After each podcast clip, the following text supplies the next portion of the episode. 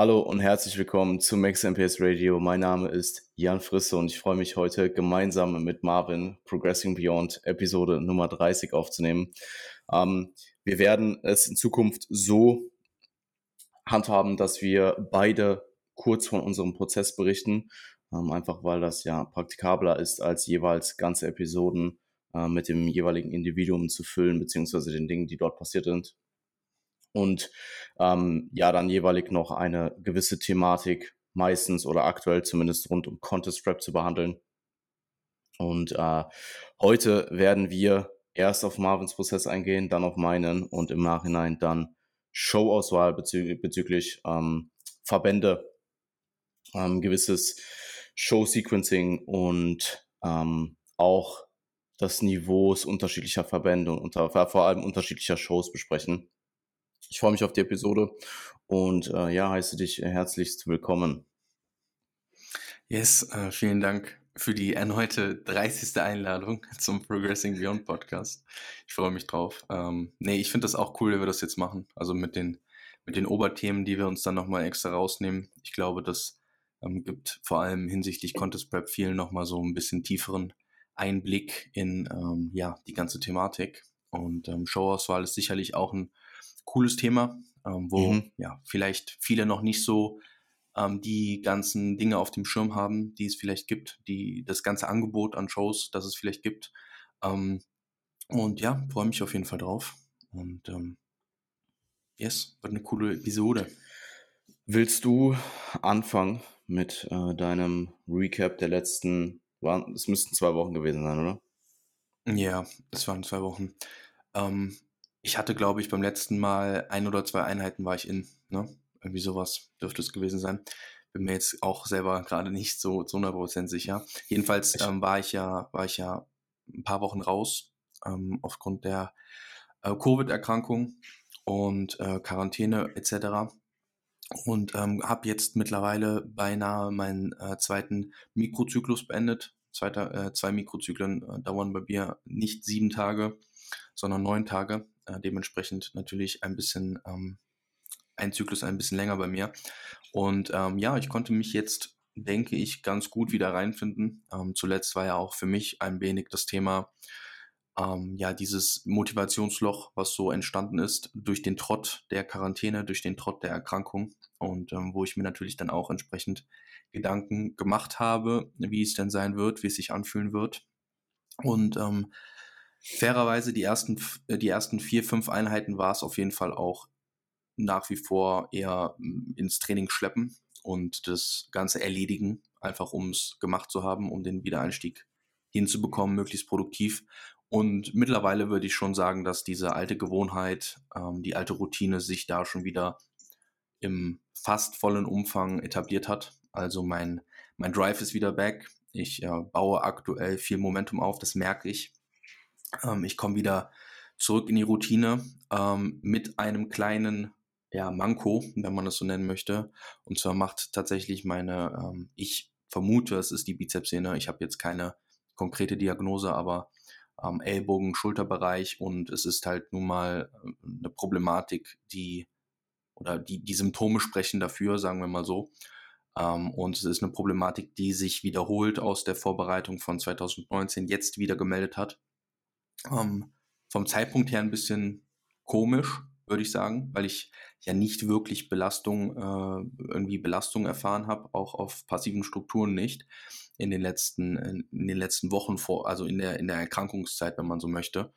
Und ähm, dass sich das dann eben jetzt äußert nach dieser ganzen Ruhe, ähm, halte ich persönlich für ja ungewöhnlich. Nichtsdestotrotz möchte ich da natürlich bestmöglich mit umgehen und ähm, trainiere aktuell meinen Trainingsplan autoregulativ und mit so wenig Ego wie möglich. Das bedeutet, ich versuche nicht emotional an Satzzahlen und an Übungen festzuhalten, sondern versuche vielmehr Übungen zu finden, wo kein Schmerz provoziert wird. Ähm, das heißt für mich jetzt momentan, dass zwei bis drei Übungen ähm, substituiert werden und ich nach Möglichkeit versuche, mein reguläres äh, Satzvolumen reinzubekommen. Ähm, in der ersten Woche das bewusst aber nicht getan habe, um sozusagen ähm, eine Introwoche, der Introwoche zu machen. Und jetzt in dem zweiten Mikrozyklus dann ähm, versuche an meinem, an meinem regulären Volumen festzuhalten, ähm, in, in Abhängigkeit der, der, der Schmerzsymptome, aber auch hier und da noch Autoregulativsätze eingespart habe. Mhm. Ähm, das ist jetzt aktuell so der Stand. Ich denke, ich finde sehr gut gerade wieder zurück. Es wird auch schon wieder besser. Also die Beschwerden sind schon wieder, ähm, ja, ich denke, ich habe es ganz gut gemanagt. Es ist noch nicht ganz weg, aber es, ähm, es, es, es wird weniger. Also die Intervalle werden kürzer und ähm, die Abstände der äh, Schmerzen werden länger. Also die Intervalle äh, werden länger und die, äh, wo, es, wo, wo ich Schmerzen habe, die Intervalle werden kürzer. So. Ähm, und im, im Grunde genommen ähm, bewegt sich da jetzt gerade alles in die richtige Richtung. Und ähm, bald soll dann auch ein Cut anstehen. Da kannst du vielleicht ein, zwei Sachen noch zu sagen, ähm, wie das dann äh, stattfinden soll und was so die Intention dahinter ist. Aber ähm, ja, es ist dann quasi der Cut vor einem vielleicht noch potenziell folgenden. Wobei es ist eher, ist es der Pre-Prep-Cut? Es ist der Pre-Prep-Cut. Ich gehe davon aus, dass es der Pre-Prep-Cut wird, ja. Ähm, weil er jetzt dadurch, dass du diese zwei Wochen, zwei Wochen Ausfall waren ne? Zweieinhalb? Ja, zweieinhalb. Zweieinhalb Wochen Ausfall. Ähm, du hattest ja auch die Erkältung, die äh, Ende letzten Jahres waren, die waren, glaube ich, auch zwei Wochen. Mhm. Kann das sein? Ähm, ja. Und der Pre-Prep-Cut war ursprünglich etwas früher angedacht und je nachdem, wie lange wir den dann gezogen hätten, wäre vielleicht nochmal eine sehr kurze Cut-Phase eingeschoben worden Richtung Herbst. Aber dadurch, dass das Ganze sich jetzt eher Richtung Sommer bewegt und ja auch durchaus etwas mehr Gewicht verloren werden soll, ähm, peilen wir, denke ich, eine längere Diät an, also drei bis vier Zyklen und ähm, werden in der Zeit sicherlich mal um die ähm, 16, 15 bis 17 Kilogramm abwerfen. Kommt es hin? Ja. Ja, wenn wir von 102 ausgehen und wir auf 85 anpeilen, sind es 17, ne? Ja, ja, voll. Fünf, 15 bis 17 äh, Kilo so in die Richtung werden es werden. Und ähm, du hattest ja, du hattest ja potenzielle Zweifel angemerkt, ähm, ob das Ganze nicht schon zu spät wäre. Und ich äh, denke nicht, dass es zu spät ist. Also wenn wir im Mai starten und selbst wenn das Ganze mit vier Zyklen fünf Monate lang werden soll, dann ähm, bist du immer noch nach dem September durch. Und dann hast du noch Oktober, November, Dezember, Januar und ziemlich sicher auch noch Februar, weil die Ausgangslage dann einfach sehr gut ist. Und wenn wir davon ausgehen, dass du so bei 85, 86 rauskommst und wir sehr, sehr konservativ in diesen fünf Monaten hochgehen, also vielleicht ein halbes Kilogramm fahren pro Monat und das auch wirklich präzise nailen, dann bist du halt bei, ja, ähm, irgendwo im Bereich zwischen 87 und 89, 87, 88 so in die Richtung. Das ist äh, eine ziemlich, ziemlich gute Ausgangslage für die Prep auch. Also ähm, da mache ich mir, mache ich mir soweit keine Sorgen. Das wird sich gut ausgehen. Und fünf Monate ist auch ausreichend Zeit, um diese doch etwas längere Diät zu regenerieren. Wobei ich auch da sagen muss, ich glaube, bis 90 Kilo vielleicht sogar die komplette Diät, es wird ein Kinderspiel für dich. Also, ich glaube, ich glaube nicht, ja, der letzte ich glaube, Cut dass du war ja der letzte Cut war bei 93 ja vorbei, wenn ich mich ja, nicht ja. irre. Und der ich war, glaube, der war, der war, ja, ja, nichts. Ja. Und du bist da auch noch einen Ticken schwerer gestartet. Also da waren es ja auch ähm, 12 oder 13 Kilo, die du verloren hast. In waren es zwei Zyklen. Es war auf jeden Fall unfassbar schnell. Und ähm, es kann auch gut sein, dass du diese 15, äh, 15 Kilogramm plus auch in drei Zyklen schon verlierst. Also das machen wir einfach davon abhängig, wie sich Performance halten lässt und dann gehen wir aggressiv rein und schauen, ähm, wie lange es dann letztendlich wird. Fakt ist, und darauf bin ich auch sehr, sehr gespannt, es ist die erste Diät seit, eigentlich seit Beginn unserer Zusammenarbeit, wo wir wirklich in tiefere Bereiche des Körpergewichts pushen, also wirklich weit unter 90. Ähm, es gab schon mal den Cut nach der Prep in 2020, wo du unter 90 warst. Ich glaube, es waren so 88, 89, kann das sein, so in die Richtung. Ähm, ja, aber da war ja, natürlich noch, da war natürlich noch weitaus weniger Muskelmasse auf dem Frame. Und ja, ich bin gespannt. Also es wird ein äh, definitiv ein sehr, sehr interessanter Cut. Da freue ich mich drauf. Ja, ich mich auch. Also es ist äh, gefühlt eine Ewigkeit her, dass ich unter 90 Kilo gewogen habe. Also wirklich, ich kann mich auch nicht wirklich daran erinnern, wie sich das angefühlt hat. Ähm, ich bin sehr gespannt und ich äh, Ja, freue mich, freue mich sehr auf die Zeit, weil das ja auch irgendwo ähm, eine Phase ist, auf die wir hingearbeitet haben. Mhm, mhm. Und mit 85 lässt sich natürlich auch nochmal deutlich mehr absehen, wo die Reise letztendlich hingeht. Ja, total. Damit, wir, damit wir nicht mehr spekulieren müssen. Ja, voll. Oder wir müssen spekulieren. Wir müssen aber spekulieren, so aber nicht mehr so viel, ja, voll. Ähm, ja, da cool. wirst du, da steht man natürlich ähm, in, in dem Bereich, in dem Körpergewichtbereich nochmal ganz anders da visuell und dann lässt sich das Ganze eben auch leichter absehen. Ähm, ja. Yes. Ähm, was mich interessieren würde, du hast gesagt, dass dein Drive zurückkommt. Ähm, hast du das Gefühl, also du hast ja gesagt, dass du grundsätzlich eher etwas motivationsloser zurück ins Training gestartet bist. Denkst du, dass dieser Drive im Training sich dann einfach durch Selbstkreation, was ja durch Selbstkreation entstanden ist, einfach weil du wieder reingekommen bist, in deine Routine reingefunden hast, vielleicht deine Performance wieder angestiegen ist, du jetzt bei regulären äh, Volumina, regulären Intensitäten bist? Ähm, ich glaube, dass ich mich erst einmal ins Training reinschleppen musste mhm. und die daraus entstandene Motivation hat dann im Endeffekt dazu geführt, dass ich wieder mehr ins Training reingefunden habe und die Motivation dadurch wieder mehr geworden ist. Okay. Also ich glaube, ähm, darauf, also Motivation ist ja jetzt nichts, worauf ich jetzt stark meine, meine, mein Trainings, meine Trainingslaufbahn aufbaue. Klar habe ich ein übergeordnetes Ziel, äh, übergeordnetes Ziel, was mich irgendwo motiviert, aber es ist im, im Großen und Ganzen ist es auch eine Gewohnheit und etwas, was ich einfach gerne mache und gerne als Routine in meinem Alltag einbaue. Abgesehen von Wettkämpfen und allem drum und dran. Aber ähm, ja, ich glaube, rein, reingeschleppt ins Training mehr Motivation aufgebaut und dann dadurch wieder gemerkt, dass es einen positiven Impact hat, der mich wiederum wieder mehr motiviert hat und dadurch halt eben dann das Momentum weiter aufbaut. Mhm. Wenn das deine Frage beantwortet. Ja, das beantwortet meine Frage. Weil ich habe ähm, mit, mit Lukas geredet, ähm, auch in der Zeit, wo ich noch in der zweiten Introwoche war, dass mein Trainingsdrive noch nicht so wieder da ist, wie ich ihn gerne hätte. Und dass ich mir aber persönlich keine Sorgen mache, dass der von alleine wiederkommt. Und er hat mir dann den Input gegeben, dass der nicht alleine wiederkommt, sondern dass ich den mit den ganzen Gewohnheiten rund ums Training selbst kreiere. Und das habe ich jetzt auch in den äh, ersten zwei Einheiten gemerkt, die jetzt auch wieder von den Intensitäten angezogen haben. Es, es macht natürlich auch einfach deutlich mehr Spaß. Also da äh, geht sicherlich auch ähm, Spaßfaktor spielt da enorm mit rein. Ich merke das vor allem, wenn ich im Training bin aktuell und nach dem Training, wie viel mir Training gibt und wie gut ich mich eigentlich fühle. Auch wenn es sicherlich äh, aktuell auch bei mir Tage gibt, wo ich mich, naja, schleppe ist vielleicht das falsche Wort, aber jetzt auch nicht unfassbar euphorisch ins Gym äh, gehe. Ähm, aber ja. aktuell äh, sind die Einheiten sehr solide. Die Einheiten machen überwiegend viel Spaß, bis auf hier und da äh, einzelne ähm, Übungen, ähm, die ich mit Lukas jetzt dann doch nochmal durchsprechen muss.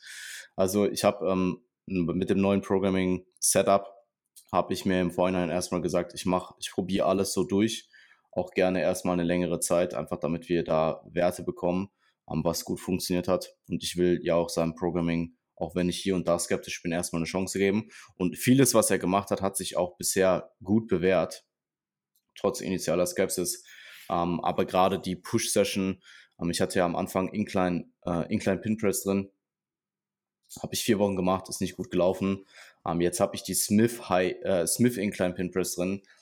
Und ja, ist halt auch nicht so viel besser. Also ich habe da vor allem das Problem, dass die Smith, also die Safeties, das ist die, die Safeties sind auf der rechten Seite minimal tiefer. Oder ich drück, oder es ist, oder es ist, ähm, also ich habe, ich, ich drücke sicherlich auch leicht schief und in der Smith gleicht sich das dann vielleicht so aus, dass ich im untersten Punkt, wenn du eigentlich auf den Safeties ablegst, sich eigentlich nur links ablege und rechts ist noch so ein Ticken höher. Oder die Smith ist schief. Oder beides. Ähm, jedenfalls geht mir das auch, also ist mir tatsächlich ähm, vorgestern auch ordentlich auf die linke Schulter gegangen. Das hat sich dann auch durch die Einheit so durchgezogen. Generell bin ich da mit der Übungsauswahl nicht so zufrieden. Ähm, das werde ich aber jetzt am ja, tatsächlich heute, wir haben tatsächlich das Check-in einen Tag vorgeschoben, von Freitag auf Donnerstag, werde ich tatsächlich heute ansprechen und ähm, das nochmal mit ihm, werde ihm das nochmal äh, ja, rational darlegen, erklären. Dann bin ich mir auch sicher, dass äh, Lukas jetzt nach der Zeit, der ich nun mal dem Ganzen ähm, eine Chance gegeben habe, äh, auch bereit ist, da mit mir Abänderungen vorzunehmen, die natürlich dann auch sinnig sind. Ja, klingt logisch. Ähm, ist es bei dir auch so, dass du auch einen Aufschwung durch die, durch die Form, durch die Optik merkst? Also, dass du dadurch, dass du jetzt auch wieder ja, an Fülle gewinnst und an, ja, an, an, an ja, mehr nach Bodybuilding aussiehst im Endeffekt? Ich äh, schaue mich, ich schaue mich ehrlich gesagt nicht so viel an. Also ich trainiere auch nur noch im Pulli. Mhm. Ähm, das gibt auch, das, also es ähm, nimmt mir auch einfach, es gibt mir Fokus im Training. Ähm, weil immer, wenn ich dann doch mal im Shirt trainiere, dann merke ich halt, dass ich mich doch hier und da äh, vermehrt anschaue und das nimmt mir einfach, das nimmt mir einfach Fokus im Training, ähm, den ich nun mal habe, wenn ich einfach im großen Pulli trainiere und mich auf das ähm, konzentriere, was äh, nun mal im Training zu erledigen ist. Ähm, ich schaue mir natürlich die Fotos an, die gehen auch wieder nach vorne. Muss auch sagen, mit den 83 Kilo, die ich aktuell habe, ähm, ist das halt auch, ist es halt Peak of Season Shape so. Ähm, ich habe jetzt nicht das Gefühl, dass es ein uh, unfassbar großer Unterschied ist zu, zu den Zeiten, wo ich jetzt ähm, raus war. Ähm, ich habe auch generell das Gefühl gehabt, dass sich die Optik in den zwei Wochen, die ich raus war wegen Covid, jetzt nicht signifikant verschlechtert hat. Ähm, Interessant.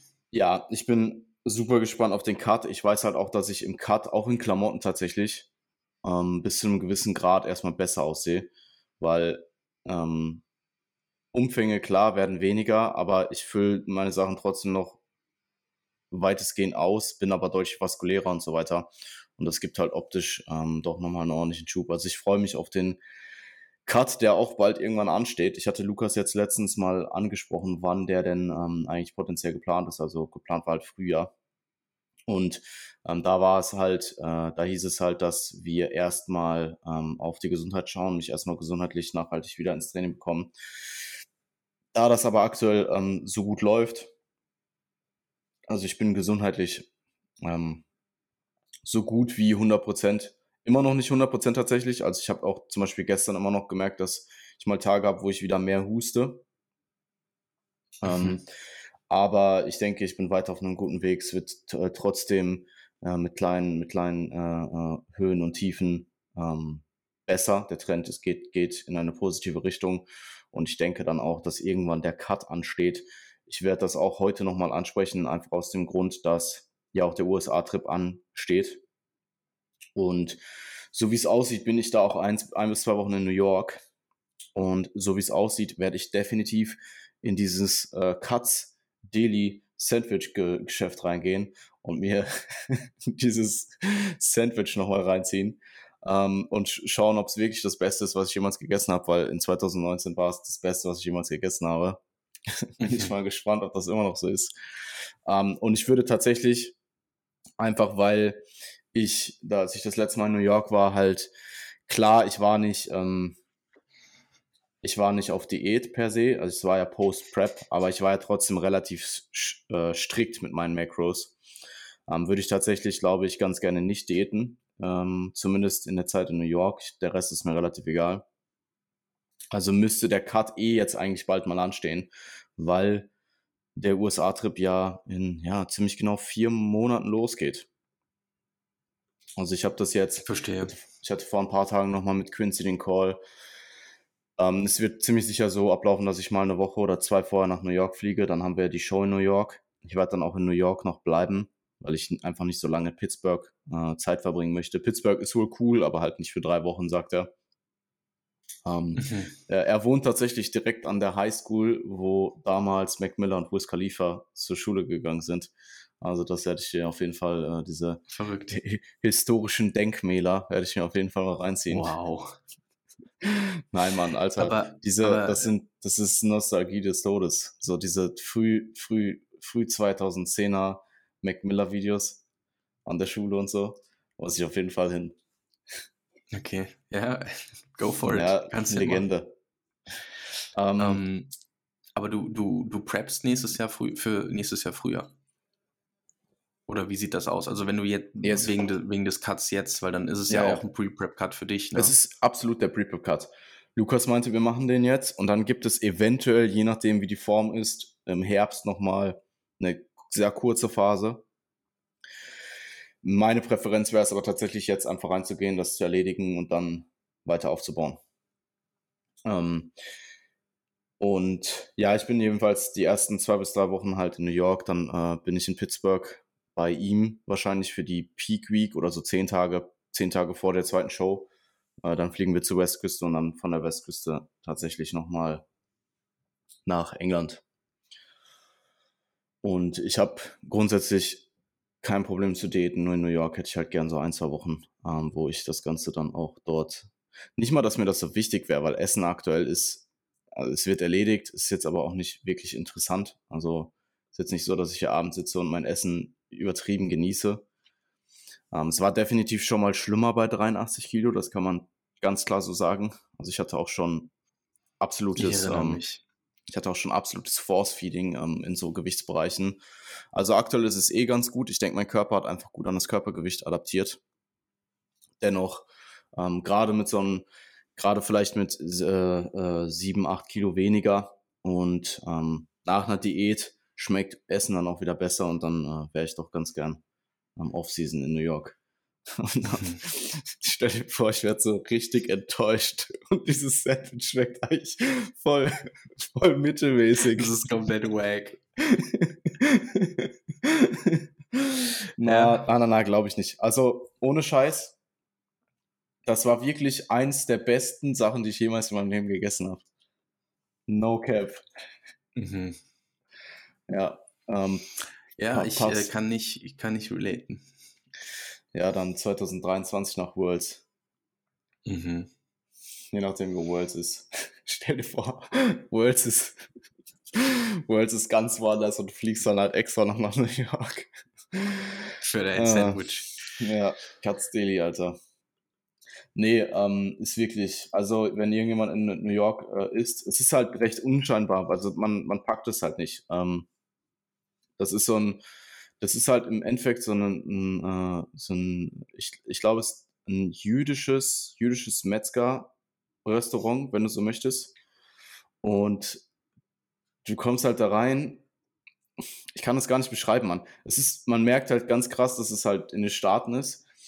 Ähm, und es ist halt übertrieben voll. Aber die Leute dort sind super freundlich und das, also ich, ähm, unfassbar gutes Essen. Ähm, auch wenn es sehr, sehr unscheinbar mag. Also ich meine, du kaufst dir halt ein Sandwich, was eigentlich nur komplett überladen ist mit Fleisch so. Es ist eigentlich, es ist eigentlich mehr Fleisch als Sandwich. Und was hatte ich, was hatte ich drauf? Ähm, irgendwelche, irgendwelche Pickles mit äh, Schwe Schweizer Käse. ja, die haben also, das auf jeden Fall empfohlen. Ich habe noch, nie, ich hab noch nie jemanden so krass, auch in einem Podcast, einfach so hart über ein Sandwich ranten hören wie dich. Na, aber es war, also ja, okay. das, das, das spricht ja, das spricht ja für das Sandwich, oder? Absolut, spricht, absolut. Ist ein krasses Sandwich. Ist ja. ein krasses Sandwich. Und du willst auch auf keinen Fall auf Diät sein, wenn du in New York bist. Sag das nochmal. Ja, das ist wichtig. Ähm, na, ich sag mal so, ne, wenn Lukas sagt, das passt von der Zeit her, dann ist es halt so, ne? Dann fitte ich mir das irgendwie rein. Dann, oder dann gibt's halt mal einen Refeed oder sowas. Sandwich muss auf jeden Fall nochmal gegessen werden. Und äh, ja, auch äh, der ein oder andere Bagel wird dann dort wieder gegessen. Ich hatte ja auch so eine Zeit in meinem Leben, wo ich zehn Tage jeden Tag Bagels gegessen habe. Ähm, und das wird auf jeden Fall alles mal wiederholt, bisschen Nostalgie äh, reinfahren, bisschen die 2019er Vibes abholen und dann ja, freue mich auf die Zeit. Ja, glaube ich. Wird eine, wird eine coole Phase. Timestamps. Freue mich auf die Zeit und auf das Sandwich. Timestamps. Ähm, 20, Minute 22 einfach so Cuts Daily Review. Ja, ja. Ja, ich ja, werde äh, ich werde umfangreiches, ich werde ein umfangreiches Review geben, ähm, wenn ich in den Staaten bin und das nochmal gegessen habe. Unbedingt.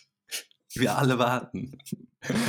ja, ey, guck mal, wenn das nicht so unerreicht, wenn, weißt du, wenn es das überall geben würde, glaub mir, das wäre so gehypt, wir würden da alle andauernd hingehen, aber es gibt's halt einfach nur da, einmal da. Ähm, Ansonsten hab, äh, stehen hier noch tatsächlich, bis ich los bin, ähm, recht viel, ähm, also es kommen recht viele Athleten von mir auch zu Besuch. Es wird auf jeden Fall auch eine coule Zeit. Mega. Und Julian und Marcel, ne? Die kommen. ja, Julian kommt, Marcel kommt, äh, Dominik kommt vielleicht, Timo kommt. Mega. Du wolltest dich irgendwann mal blicken lassen. Ähm, und irgend, wer wollte noch kommen? Es, es wollten auf jeden Fall, es wollten noch, noch äh, Philipp kommt, Matthias kommt. Ja, es kommen schon einige Leute. Ey, sag Gut, mal, wenn cool. Philipp und Matthias kommen, dann komme ich mit Sven. Aha, okay. Ja, machen wir so. Perfekt. Ähm, gut. Ansonsten, was ich noch ansprechen wollte in Bezug auf deinen Prozess ist, ich bin mir nicht ganz sicher, ob ich es im letzten Podcast angesprochen habe. Ich will mich auch nicht wiederholen. Ähm, ich glaube, ich habe es im QA habe ich ge ge gesagt, dass ich sehr beeindruckt bin, ähm, wie sehr du dein Ego mittlerweile im Training im Griff hast.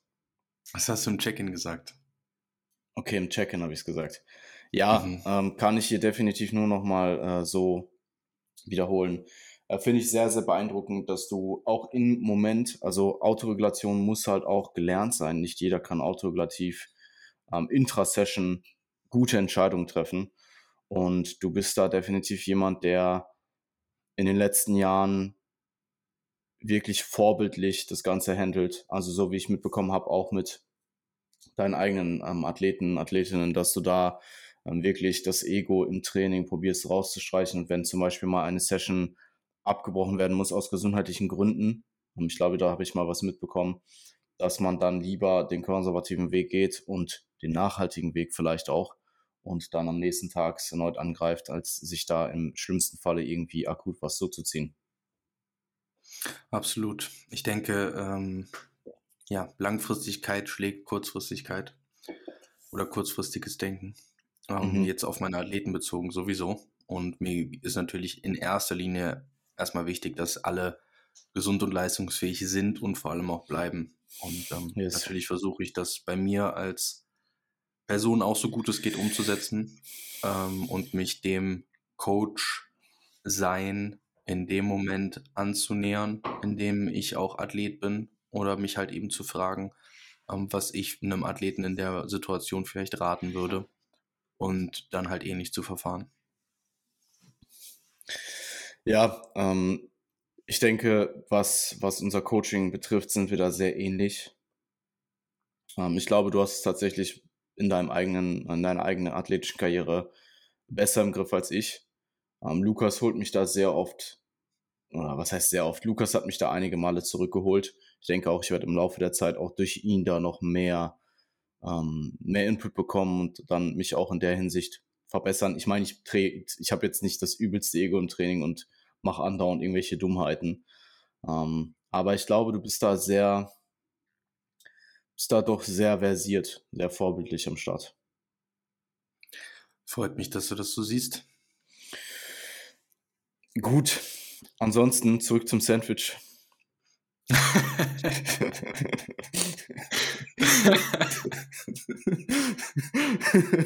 Ey, ähm, das Ding ist, ich glaube, wenn das jetzt jemand hören würde, der mich nicht kennt, der wird sich so denken, Junge, was ist mit dem? Der ist übertrieben Food Focus so. Was hat der mit seinem Sandwich so? Und ich bin so das komplette Gegenteil, aber dieses Sandwich war einfach überkrass. Was nochmal hervorhebt, wie gut es eigentlich war, weil Jan ist nämlich gar nicht so food-focused. Aber er ist trotzdem immer noch so beeindruckt von diesem Sandwich. Ja, ich saß da und hab mein Leben nicht gepackt. Ja. Das war, das war die? Zeit. In New York. das war, ich kann mich erinnern, ich habe ähm, ich hab einfach so fünf Rice Krispies als Dessert mitgenommen und die lagen dann da einfach so neben dem Sandwich.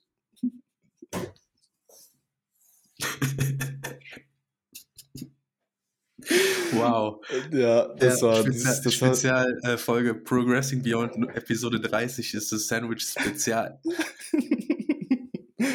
ja, ähm, ja, das waren so diese anderen Bodybuilding-Zeiten. Ich meine, in den Staaten ist es halt auch komplett egal, was du machst in den Restaurants. Du kannst halt gefühlt auch einfach Essen von anderen Restaurants mitnehmen oder irgendwie einfach dir Mhm. Flaschen dahinstellen. Das juckt halt niemanden. Aber es war schon sehr speziell. Ähm, also mich als äh, so immer noch mit Farbresten und so, mit so Rice Krispies auf dem Tisch und diesem Sandwich. Mhm. Ja. Gut. Gut. Schließen wir das Thema ab. Ja, würde ich sagen, oder? also gut, ähm, nur, nur vielleicht, Vorschlag. Vielleicht kommen wir ähm, nochmal äh, auf ein ernsteres Thema zurück, im, ähm, bevor wir jetzt auf die Showauswahl und ja, prima auf das Thema Showauswahl zurückkommen. Ähm, mhm. was, was ich diese Woche, also eigentlich in den letzten sieben Tagen, äh, mir immer wieder in den Kopf berufe und was auch, denke ich, vielen vielleicht unmittelbar, vielleicht sehr direkt und sehr, ähm, dass sie sehr bewusst wahrnehmen, aber vielleicht auch einfach unterbewusst klar geworden ist, ist, wie unfassbar privilegiert wir sind, dass wir gerade zum Beispiel diesen Podcast darüber aufnehmen, ähm, über unseren äh, äh Prozess im Bodybuilding und über Sandwich sprechen. Ja. Ähm, dass ja, wir uns alle auch in, auch in Zeiten, die vielleicht nicht oder auch in, auch in äh, nicht schweren Zeiten oder in politisch oder auf global gesehen nicht schweren Zeiten ähm, uns trotzdem immer wieder in den Kopf rufen dürfen, wie gut wir es eigentlich haben, was für Privilegien wir ähm, erfahren dürfen und dass wir dafür unfassbar dankbar sein können, dass wir das, was wir gerne machen, ähm, in dieser Art ausleben können. Ja, total. Ähm, ich habe da auch mit ein paar Klienten drüber gesprochen. Ich meine, nennen wir das Kind bei Namen. Wir haben Krieg in Europa so. Mhm. Ähm, das ist sicherlich etwas, wo man sich erstmal, ja, man, man will sich nicht dran gewöhnen, aber man muss es erstmal verarbeiten können oder sich, äh, sich der ganzen Sache bewusst werden. Ähm, was ich oft mit auf den Weg gegeben habe, weil ich gemerkt habe oder weil ich gehört habe, dass es tatsächlich auch einfach für die ein oder andere Person im Privatleben und mental gewiss schwierig ist und sie halt ähm, darunter fast schon ja auch einfach leiden, ist einfach die Tatsache, dass man sich ja einmal dankbar natürlich zeigen sollte, eben nicht akut in dieser Situation zu sein, im Krieg zu sein, ein Land zu sein, was vom Krieg direkt betroffen ist. Und das heißt aber gleichzeitig nicht, dass man nicht für die anderen auch sich betroffen fühlen kann. Also nur weil man nicht direkt betroffen ist, heißt es natürlich nicht, dass man nicht betroffen ist. Auf der anderen Seite sollte man aber, und ich denke, das ist etwas, ähm, ja, was mit deinem Punkt auch einhergeht, sich darüber im Klaren sein, dass man Mitgefühl haben kann und trotzdem sein Leben, in seinem Leben ein glückliches Leben führen kann und soll und nicht leiden muss, direkt leiden muss, wenn einen das Leid auch nicht direkt betrifft. Also es gibt einen Unterschied zwischen ich verfalle in Selbstmitleid und ich habe Mitgefühl mit anderen Menschen. Und ähm, man sollte trotzdem versuchen, weiterzumachen. Man kann natürlich auch unterstützen. Das ist, äh, das steht alles außer Frage, aber man sollte trotzdem auch weitermachen und das Glück, was man hat, zu schätzen wissen und ja, leben im Endeffekt und sich nicht hemmen lassen von Angst in den Momenten? Naja, also grundsätzlich, ähm, das klingt vielleicht initial erstmal hart, aber grundsätzlich geht ja auch erstmal für uns alle das Leben normal weiter, normalisiert ja. weiter, abgesehen vielleicht von News, die du mitbekommst. Ähm, aber auch bei News, ich wäre sehr, sehr vorsichtig. Ich habe zum Beispiel am ersten Tag extrem viel dazu gelesen, ähm, einfach weil es mich dann auch interessiert hat. Ähm, und ich mich da in, den, in der Thematik noch ähm, deutlich mehr einlesen möchte, wollte. Und das habe ich dann auch getan. Ähm, habe es jetzt aber danach Same. die Tage durchaus extrem runtergefahren wieder, weil du musst dir im Klaren sein, dass zum einen dir das natürlich sehr, sehr viel Zeit zieht und zum anderen ist damit halt auch niemandem geholfen. Also weder dir ist geholfen, weil du jetzt in dem Fall, keine Ahnung, vielleicht früher Bescheid weißt über bestimmte Dinge. Wenn irgendwas Drastisches passieren sollte, dann wirst du das schon früh genug erfahren. Mhm. Und andererseits ist halt auch den Leuten, jetzt in dem Fall, ähm, den Menschen in der Ukraine damit halt auch nicht geholfen. Also dann überleg dir lieber, wie du gezielt den Menschen dort helfen kannst, indem du dich vielleicht informierst, ähm, was potenziell an ähm, an Objekten gespendet werden kann oder was an, an, an Dingen, ähm, was an Dingen fehlt, was, was die Personen dort an, an Dingen brauchen oder halt gezielt äh, finanziell dort zu unterstützen. Ähm, da wirst du Möglichkeiten finden, wenn du das möchtest und das ist auch sehr, sehr löblich. Also ähm, da kann man oder sollte man definitiv drüber nachdenken. Nichtsdestotrotz muss man sich auch im Klaren sein, dass für dich als Individuum erstmal das Leben weitergeht und dass du auch, wenn dein Leben weitergeht und du deine, deinen regulären Alltag weiter verfolgst, das jetzt nicht per se ein Zeichen dafür ist, dass du kein Mitgefühl hast. Ja. Ja. Wichtiger Punkt. Ja. Das ist auch ein Thema, wo ich, wie gesagt, wo wir, wo wir teilweise einfach drüber sprechen mussten. Ähm, weil es dann doch irgendwie zu einschneidend, ich weiß, das klingt, wie, wie du es auch schon gesagt hast, es klingt erstmal hart, aber es ist teilweise zu einschneidend auch gewesen für das Leben von einzelnen Personen, die erstmal gar nicht direkt betroffen sind. Ja. Ich, ich sag mal so, und ich meine, dieser Informations... haben alle mein Mitgefühl. Ja, also ja, klar, das steht außer absolut. Frage. Alle betroffenen Menschen haben absolut mein Mitgefühl und ähm, niemand wünscht sich in so einer Situation zu sein. Und das Einzige, was uns von diesen Personen ähm, unterscheidet, ist einfach das Glück, dass wir nicht dort geboren sind. ähm, yes. Dementsprechend, ja, absolut. Das, ja, ähm, das ist halt der andere potenzielle Negativpunkt, wenn du dich halt so viel mit Informationen ähm, wenn du dir so viel Informationen dazu anliest, ist das dich natürlich auch einfach sehr stark mitnehmen kann.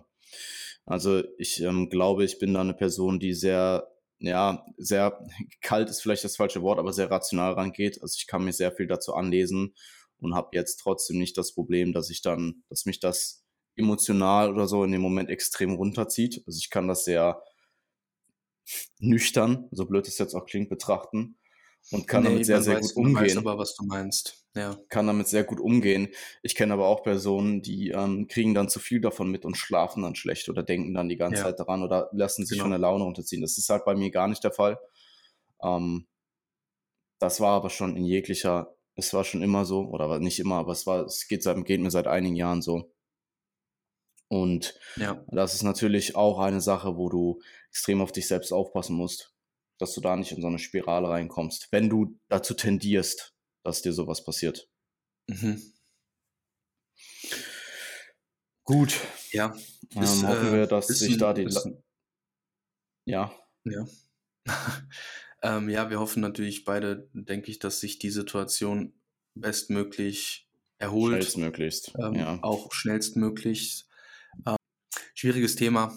Ähm, und auch schwierig von da aus jetzt irgendwie mit dem Podcast weiterzumachen.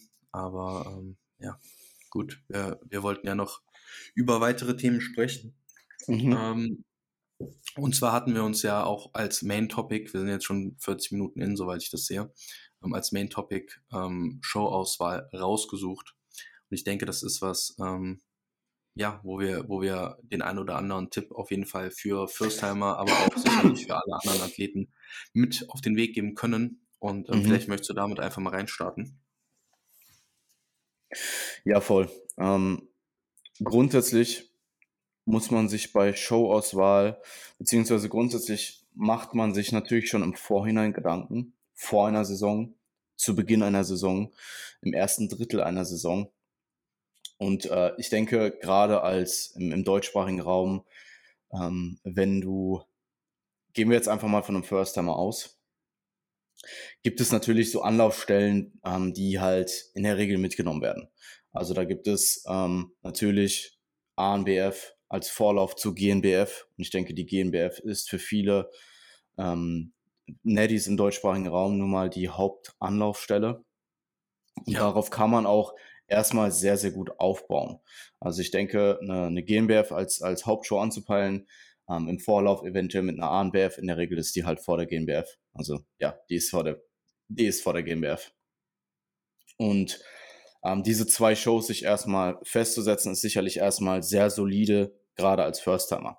Jetzt gibt es natürlich äh, im europaweiten Raum ähm, und auch über, über See einige Alternativen Ähm, wobei ich jetzt, wobei wir jetzt, denke ich, heute primär auf die Europa, äh, auf den, auf das europäische Ausland eingehen. Ähm, man muss sich halt im Klaren sein, was welche Show für ein Niveau hat und wo du potenziell selbst stehst in deiner athletischen Karriere. Würde ich jetzt einem First-Timer, der vielleicht drei bis fünf Jahre trainiert, vielleicht äh, einfach ein, ein guter, ein, ein durchschnittlich guter First-Timer ist, mit einem guten Conditioning, aber jetzt vielleicht auch muskulär und symmetrisch nicht unglaublich gesegnet, ähm, würde ich dem jetzt vielleicht, würde ich dem empfehlen, zu einer UK DFBA zu gehen oder zu einer WMBF Worlds, muss man halt abwägen. Vermutlich eher nicht. Muss man halt abwägen. Weil klar, es geht auch immer um Erfahrung. Eine UK DFBA ist unabhängig von einer Platzierung immer eine, immer eine fantastische Erfahrung. Da kann man auf jeden Fall einiges mitnehmen. Nichtsdestotrotz möchte man sich natürlich auch so platzieren, dass man zumindest realistisch eine Chance hat auf eine solide Platzierung. Das heißt jetzt nicht, dass du deine Show gewinnst, ähm, aber ich sag mal grundsätzlich auf eine, auf, auf eine Top 3 bis Top 5 Platzierung. Ähm, in der Hinsicht würde ich grundsätzlich schon auch, das würde ich grundsätzlich schon auch in die Showauswahl mit einfließen lassen. Und das gilt jetzt für dich natürlich, wenn du ohne Coach bist, musst du dich natürlich da in der Hinsicht, ohne Coach ist es recht schwierig, weil du wirst ziemlich sicher nicht auf allen Wettkämpfen gewesen sein. Ähm, du wirst wahrscheinlich nicht so im Überblick haben, was für ein Niveau verschiedene ähm, Shows in verschiedenen Verbänden haben. Und vielleicht kannst du dich auch realistisch gar nicht so sehr einschätzen. Ähm, ich sag mal so, GNBF und ANBF geht eigentlich immer. Ähm, das sind einfach Shows, die in der Regel recht ähm, gut zu erreichen sind und die auch eine gute, äh, klar, das Niveau bei einer GmbF ist auch immens hoch und auch bei einer ANBF. Nichtsdestotrotz ähm, spielt da natürlich zum einen die Nähe rein und zum anderen sind das gute Einstiegswettkämpfe. Ja, und Verbände mit einem guten Standing, wo die Wettkämpfe gut organisiert sind, wo Absolut. man nicht überfordert ist als Athlet, ja, was voll. einfach eine gute Erfahrung ist. Ja, es ist, ähm, ja, stimme ich dir zu. Es ist eine gute Erfahrung, es ist die Nähe, es sind gut organisierte Wettkämpfe. Ähm, und du hast in der Regel, auch wenn natürlich das GNBF-Niveau an der Spitze auch sehr, sehr hoch ist, ist das Niveau jetzt auch, da kommen halt auch sehr, sehr viel First-Timer hin. Kommen auch sehr viele ähm, Spitzenathleten hin. Aber es ist, denke ich, auch einfach eine gute Mischung. Und ähm, ja. insgesamt einfach ein solider Einstieg ins Natural Bodybuilding mit einer GmbF. Und die AMBF ist halt nun mal einfach der Vorlauf zur GmbF. Wenn man sich das Ganze jetzt auf, den, auf die Season anschaut, ist es wichtig, dass man das Ganze so auswählt, dass es über die Season hinweg Sinn macht von der Showauswahl und wo du wann wie weit sein möchtest. Ähm, ob du potenziell einen Warm-up einplanst und dass du im besten Fall etwas Zeit zwischen den Shows hast, einfach um deine Peak Weeks ähm, bestmöglich absolvieren zu können und sicherzustellen, dass du von Wettkampf zu Wettkampf besser kommst. Ich habe selber. Aber, ja. Du setzt, du setzt aber schon voraus auch, dass man sich darüber einig ist, dass es mehr als eine Show in der Anzahl sein sollte für eine Wettkampfsaison. Ja, ich denke, als, ähm, äh, als Förster machen wir zwei bis, zwei bis vier Shows Sinn. Vier sind schon viel. Äh, aber einfach, um da eine gewisse Erfahrung reinzubekommen, würde ich mal mindestens zwei machen, eher drei. Äh, man kann jetzt argumentieren, dass in, dass in späteren Seasons, wenn du öfters startest, dass man, dass man dann vielleicht ein oder zwei Shows, die man wirklich gezielt angreifen will, auswählt. Aber gerade wenn du das zum ersten Mal machst und du auch viel Erfahrung sammeln möchtest, denke ich, machen mindestens zwei, in der Regel drei, wenn nicht vielleicht sogar vier Shows sind. Ja, die Shows sind natürlich so auf das Timing. Ja, ja absolut. Wenn die alle Back-to-Back -back, äh, sind, wie nein, es nein. zum Beispiel bei dir 2019 der Fall war, ja, das würde ich auch so nicht nochmal machen. Mehrmals überlegen. Ähm, wenn die Wettkämpfe einen gewissen Abstand in und in der Zeitspanne, ich sag mal von maximal zehn Wochen, acht bis zehn Wochen, äh, sechs bis zehn Wochen, äh, du da vier Wettkämpfe hast, dann ist das halt auch nochmal ganz was anderes, auch hinsichtlich Peaking etc. Ähm, man muss sich da natürlich dann auch wieder im Klaren sein, je größer die Zeitspanne ist, desto mehr schwankt ja auch dann die Form von ersten bis zum letzten Wettkampf. Und ja. entsprechend willst du die Wettkämpfe ja auch platzieren von der mhm. Priorität tendenziell, ähm, dass ja im, im Optimalfall ja auch deine letzte Show dann der Höhepunkt der Saison auch irgendwo ist weil da nun mal die beste Form erreichbar ist in, in, den meisten Fällen. Ja, es gibt natürlich einen Unterschied zwischen theoretisch, theoretischem bestmöglichsten Szenario. Also mal im, wahrscheinlich das theoretischste Szenario, das bestmöglichste Szenario wäre, die erste Show ist vom äh, Niveau her tendenziell ein bisschen oder tendenziell geringer als die letzteren Shows. Und in den ersten Shows wird Conditioning weniger, ist weniger gefragt als in den letzten Shows. Aber das geht sich ja so in der, in der Schedule über die Season in der Regel nicht aus. Also da wirst du hier und da kleinere Abstriche machen, was das Sequencing, was die äh, Saisonplanung angeht. Ähm, aber auch da, es ist nicht nur wichtig, dass du weißt, wie das Niveau allgemein auf einer Show ist, sondern auch, was unterschiedliche Verbände, unterschiedliche Affiliates von diesen Verbänden, ähm, beziehungsweise unterschiedliche Affiliates der, der ähm, über, über Verbände, Organisationen.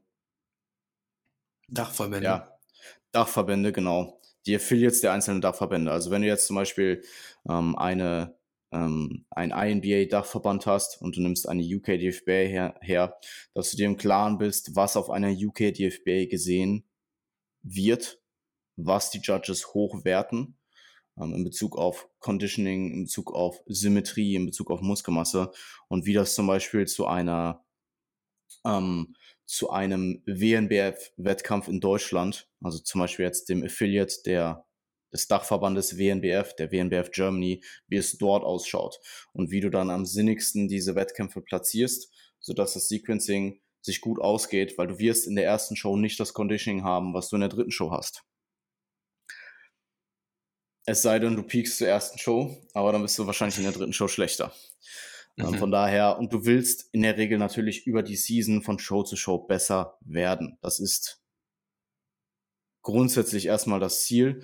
Man muss sich auch da im Klaren sein, dass es große individuelle Unterschiede gibt. Also es gibt sicher Leute, die können drei Shows nahezu 100% kommen und das dann einfach konservieren über die kommenden zwei Shows. Das ist aber in der Regel für den Durchschnitt und ich denke gerade als First-Timer, wenn auch Stress noch eine große Rolle spielt oder eine, eine, noch, eine, du hast einfach den, den Stress, den du durch die Nichterfahrung oder durch die Erfahrung, die du noch nicht hast, verursacht wird, ähm, ist das in der Regel eher unrealistisch, dass ich, sage ich mal, über zwei bis vier Shows deine, deine Form einfach halten kannst. Weil gerade wenn wir davon ausgehen, dass du mindestens mal eine Woche zwischen jeder Show hast, dann bist du, ähm, dann bist du dennoch bei, bei einem Zeitraum von, von, sagen wir mal, sechs bis acht Wochen für drei bis vier Shows. Ja, Gut, äh, ich wollte, ich habe jetzt einfach mal aufgehört zu reden. Ich wollte dich äh, zu Wort kommen lassen. nee, also grundlegend äh, stimme ich dir da eigentlich zu. Äh, es ist halt, es ist halt die Aufgabe des Athleten oder des Coaches im Endeffekt, da den Sweet Spot zu finden für die jeweilige Saison, weil da natürlich auch die ähm, Zeitpunkte, die Wettkampfzeitpunkte von Jahr zu Jahr äh, variieren und äh, dementsprechend dann halt eben auch pro Saison die Verteilung der Shows, die Abstände und so weiter variieren und da halt für die Person, für den Athleten, wie er dort steht in der Saison, die bestmögliche Verteilung der Show zu finden, ist natürlich dann äh, die Kunst dahinter und ähm, ja letztlich unsere Aufgabe, wenn man so möchte. Ich denke aber auch, dass mindestens zwei, eher drei Shows auch für einen First-Timer einfach vor allem wenn du langfristig planst, Wettkämpfe zu machen, sinnvoll ist, um äh, möglichst viel Bühnenzeit zu haben, weil Bühnenzeit nun mal etwas, ein Skill ist, den du dann anderen Leuten voraus hast. Einfach rein von der Präsenz, ähm, rein von der Erfahrung, einfach von der, von der Zeit auf der Bühne. Und ähm, ja, im, im, in, im Großen und Ganzen stimmen wir uns da, denke ich, gut überein. Ähm, was, die, was die europäischen Wettkämpfe angeht, ähm, denke ich auch, dass du mit ANBF, GNBF, WNBF Germany zu zumindest äh, von dem, was man an Erfahrungswerten im letzten Jahr gehört hat, ähm, nichts falsch machen kannst im deutschsprachigen Raum. Ähm, dann hast du sicherlich noch ähm, eine, eine UK DFBA, die, die super dasteht, ähm, wo du wo du sicherlich auch, ja, wenn du dort ein Placing holst, als Athlet ein gutes Niveau einfach mitbringst, ziemlich sicher, weil sonst holst du dort einfach kein Placing. Und ähm, da muss man halt eben dann auch, je nachdem, welche Person du hast, ähm, ja, eine zufriedenstellende Entscheidung für beide treffen.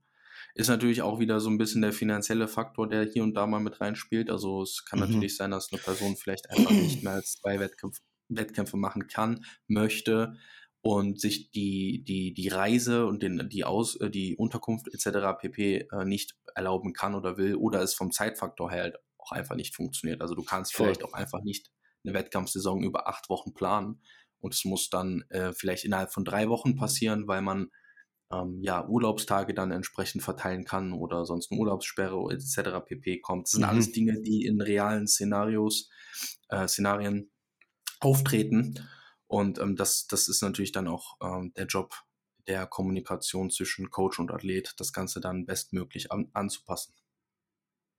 Ja.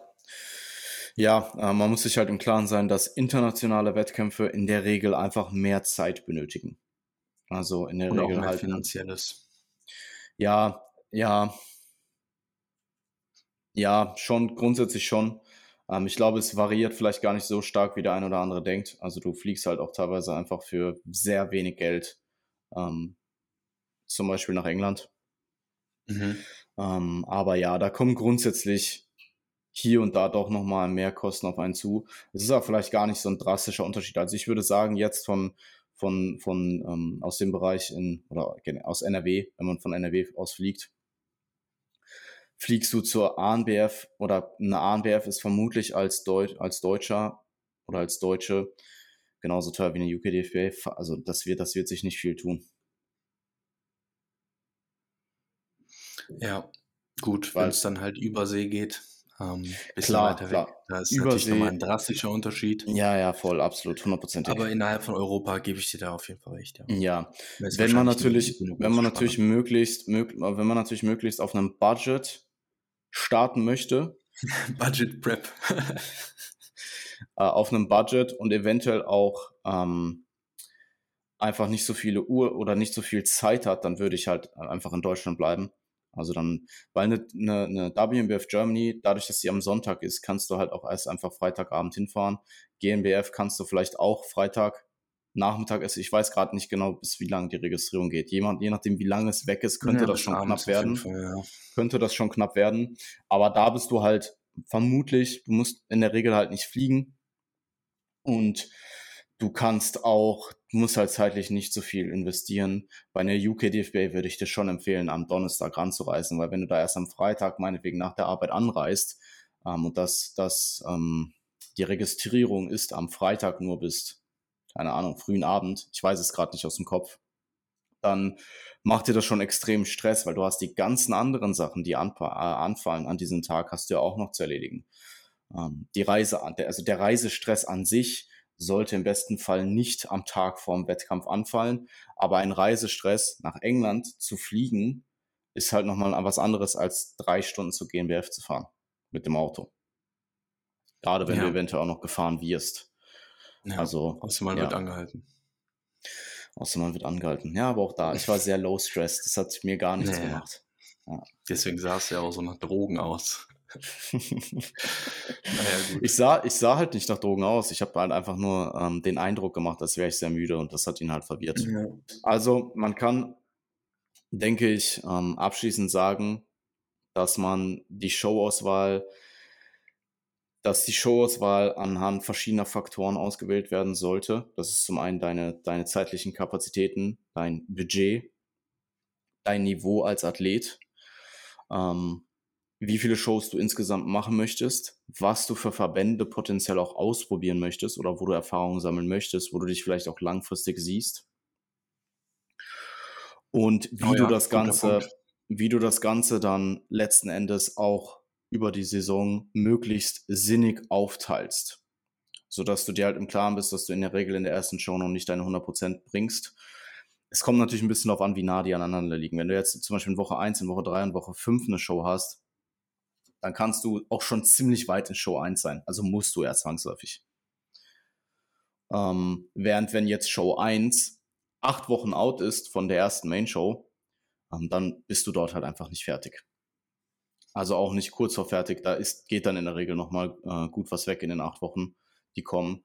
Und dann wählst du diese Show vielleicht eher so aus, dass es vielleicht tendenziell ein Qualifier ist oder vielleicht eine Show, wo Conditioning nicht so hoch geratet wird.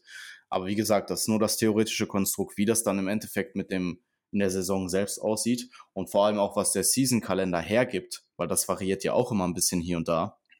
Mhm. Zum Beispiel dieses Jahr ist die UK DFB vor der GmbF. Das war die letzten Jahre nicht der Fall. Ähm, dann muss man da einfach das, das, das bestmöglichste äh, Konstrukt aufbauen. Und zum Beispiel ist die ANBF, ähm, war die ANBF war letztes Jahr auch, waren es zwei Wochen nach der, zwei Wochen vor der GNBF, zwei mhm. oder zwei Wochen vor der GNBF und dieses Jahr ist sie auch drei Wochen vor der GmbF. Mhm. In der Regel, in 2019 war sie eine Woche vor der GmbF und ich meine mich zu erinnern, dass es in den Jahren davor auch so war. Nagelt mich darauf jetzt nicht drauf fest, also das ist ein Disclaimer. Naja, ich, ich meine aber auch, dass meist 2000, eher eine Woche war. Ja, ja. Also 2019 um, ähm, auf jeden Fall. Ja, 2019 auf jeden Fall.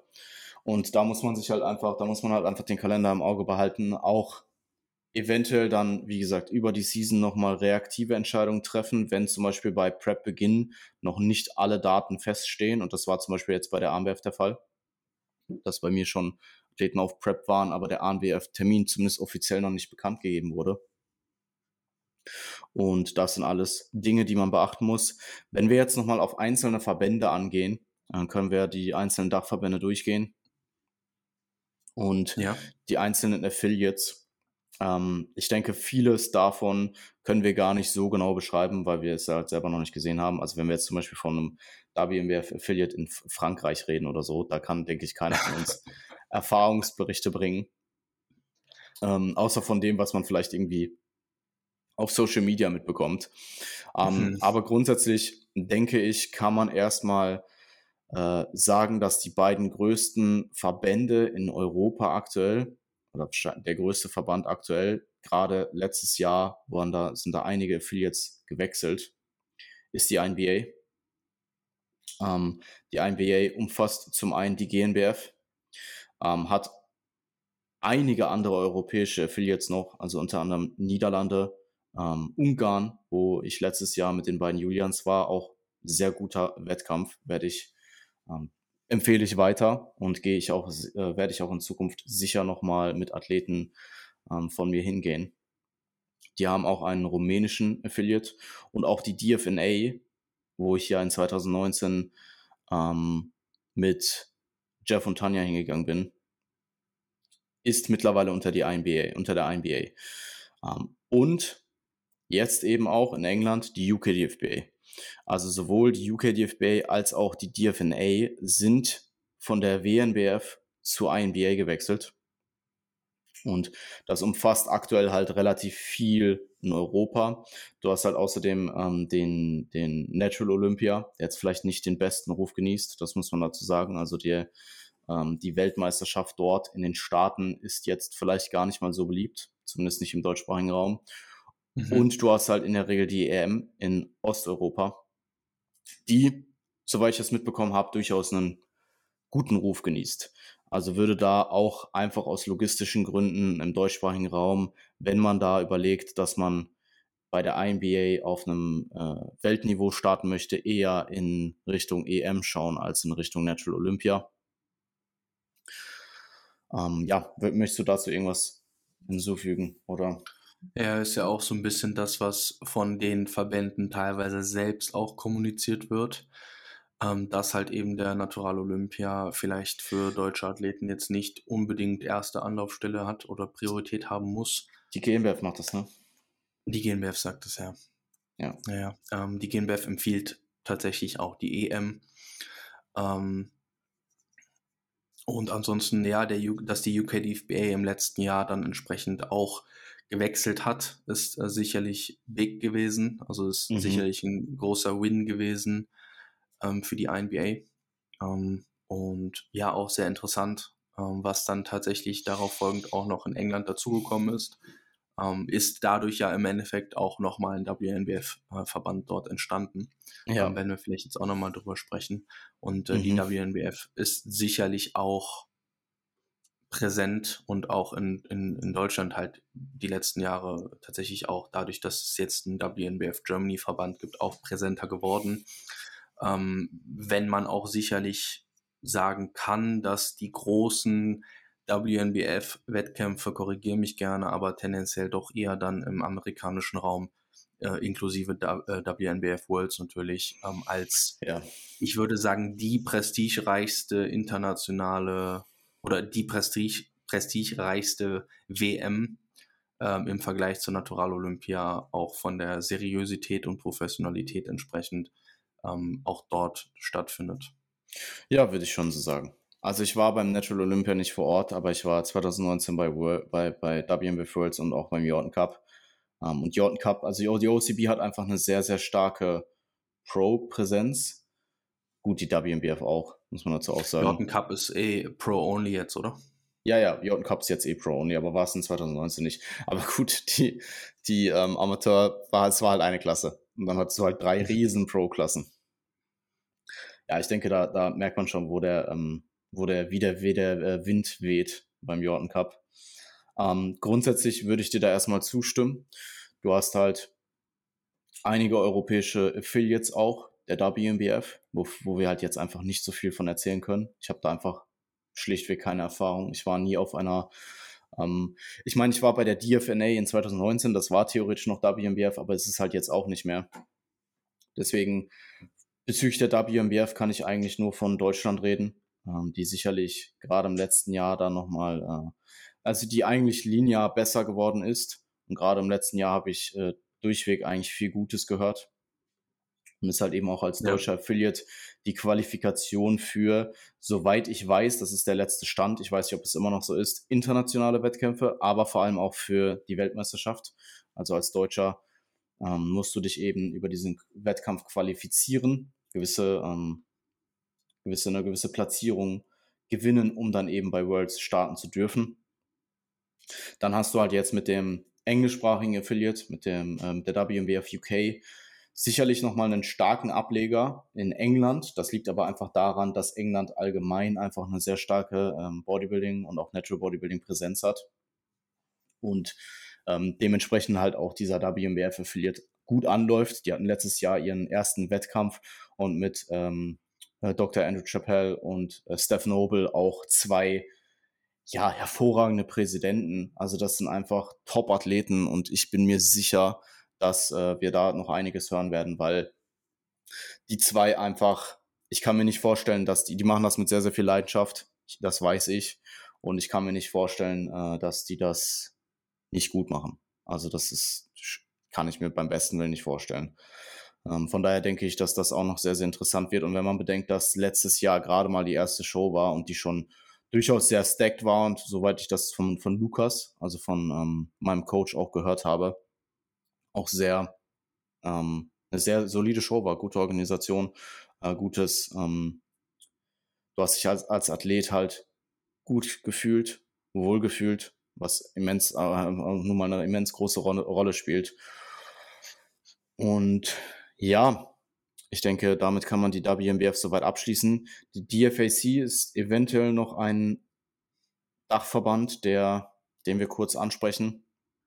Und zwar ähm, hast du bei der DFAC die BNBF. Die BNBF ist halt äh, noch ein weiterer Affiliate in England, ähm, der auch interessant ist. Also die BNBF macht durchaus solide Shows. Ähm, kann, man, kann man so sagen. Ich weiß, äh, ich war mit Toni, das ist die einzige praktische Erfahrung, die ich habe. Äh, Toni ist da 2018 gestartet, da war ich als Zuschauer am Start und werde dieses Jahr auf ein bis zwei Qualifiern dann auch als Coach vor Ort sein. Also kann dann im Herbst sicherlich nochmal mehr zur BNBF sagen. Und die BNBF hat eben auch eine Weltmeisterschaft, wobei die halt auch immer sehr, äh, die, die DFAC hat auch eine Weltmeisterschaft, wobei die halt sehr, ähm, sehr BNBF-lastig ist. Also in der Regel ist die, die, soweit ich das gehört habe, DFAC World eigentlich mehr oder weniger eine BNBF Worlds. Ähm, mhm. also du hast einfach sehr, sehr viel BNBF BNBF-Athleten dort. Es ist nicht bei denen sogar so, dass du, wenn du Pro bist, ähm, bei einem Defect-Wettkampf, also du musst kein Defect-Pro sein, um bei einem Defect-Pro-Wettkampf zu starten, sondern die ähm, erlauben dir auch zu starten, wenn du in einem anderen Dachverband Pro bist. Das weiß ich nicht, das kann mein sein, ich. ja. Ich meine ähm. schon. Ähm, aber ja, die GmbF war auch mal ein Defect, ähm, Defect-Verband. Äh, Früher, 2014 oder so. Ja, ich ähm, gucke gerade mal. Wir hatten uns ja im Vorhinein darüber unterhalten, ob die, ob die ANBF noch DFAC ist. Weil also ich, ich finde relativ sicher. Ja, ich eigentlich auch. Ich eigentlich auch. Ich wollte halt nochmal schauen und ich finde tatsächlich auf Anhieb gerade nichts mhm. auf der Webseite. Ja, vielleicht sind das Informationen, die man über die Anmeldung dann bekommt. Ja, ziemlich sicher. Yes. Gut. Ähm, ansonsten, klar, du hast äh, in den Staaten noch die OCB. Ähm, das sind halt über ganz Amerika unzählig viele Wettkämpfe, die verteilt sind. Ähm, da bin ich eben auch Mitte Juni am Start, kann dann von dem äh, OCB Big East Wettkampf berichten. War halt selber beim Jordan Cup. Ich denke, Jordan Cup ist aber nicht repräsentativ für einen durchschnittlichen OCB Wettkampf. Ähm, von daher ist wahrscheinlich dann auch als äh, Europäer jetzt nicht besonders attraktiv. Also ich wüsste nicht, wo man sich da. Ich meine, klar, wenn man grundsätzlich in den Staaten starten möchte und dann vielleicht da noch einen Warm-up-Wettkampf sucht, dann kann man sich da ähm, auf jeden Fall mal bei der OCB informieren, weil die haben eigentlich jedes Wochenende irgendwo einen Wettkampf, überall. Ähm, von daher gibt es auf jeden Fall einige, ähm, äh, gibt es auf jeden Fall einige Optionen. Und ja, ansonsten eben in England noch Two Bros und PCA.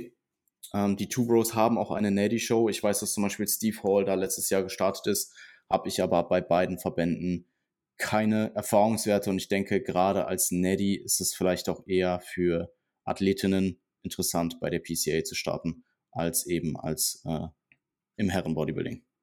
Mhm. Ja, aus ja, gut, offensichtlichen bist, Gründen. Ähm, ja, Logo. Oder du bist ja. vielleicht ein, ein, guter Naturalathlet und ähm, bist ein paar Wochen out von der Main Show und möchtest vielleicht in der Classic Physik mal starten. Ja, voll. Das wäre ähm, stimmt. Die, die, ja, absolut. Ähm, siehe Alex Krump. Ähm, oder auch, yes. oder auch ähm, Bastian Blau.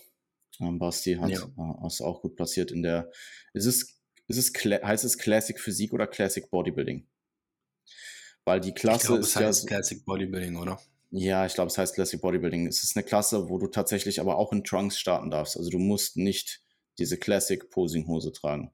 Das ist dann mhm. gemischt, gemischt. Ähm, ja, mit der äh, richtigen Linie und dem richtigen Paket kann man da sicherlich auch als, ne also wir haben es gesehen letztes Jahr, kann man da sicher auch als Nelly sehr gut abschneiden ähm, eine, eine, gute Platzierung holen. Ähm, ist sicherlich auch ein interessanter Wettkampf, gerade tendenziell eher als Warm-up. Ja, denke ich auch. Gut. Ähm, ich glaube, die IFBB lassen wir mal außen vor. ich denke auch. Ja. Ähm, kommt für die wenigsten in Frage. Kommt für die wenigsten in Frage. Also ich denke, also gerade als First-Timer ähm, würde ich das Ja, wow. ja, Kann man machen. Kann man machen, Kann würde ich aber eher nicht. Muss man aber nicht. Was man auf jeden Fall machen muss, ist aber das Sandwich. Nein, Spaß.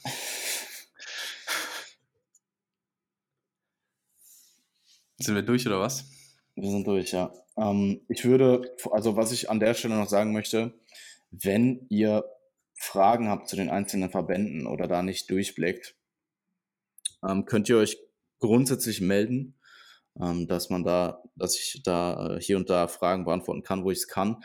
Aber ich muss auch dazu sagen, grundsätzlich am besten bedient seid ihr erstmal auf der Webseite des Dachverbandes oder des Affiliates und wenn ihr spezielle Fragen zu Wettkämpfen habt, einfach immer die Organisatoren kontaktieren.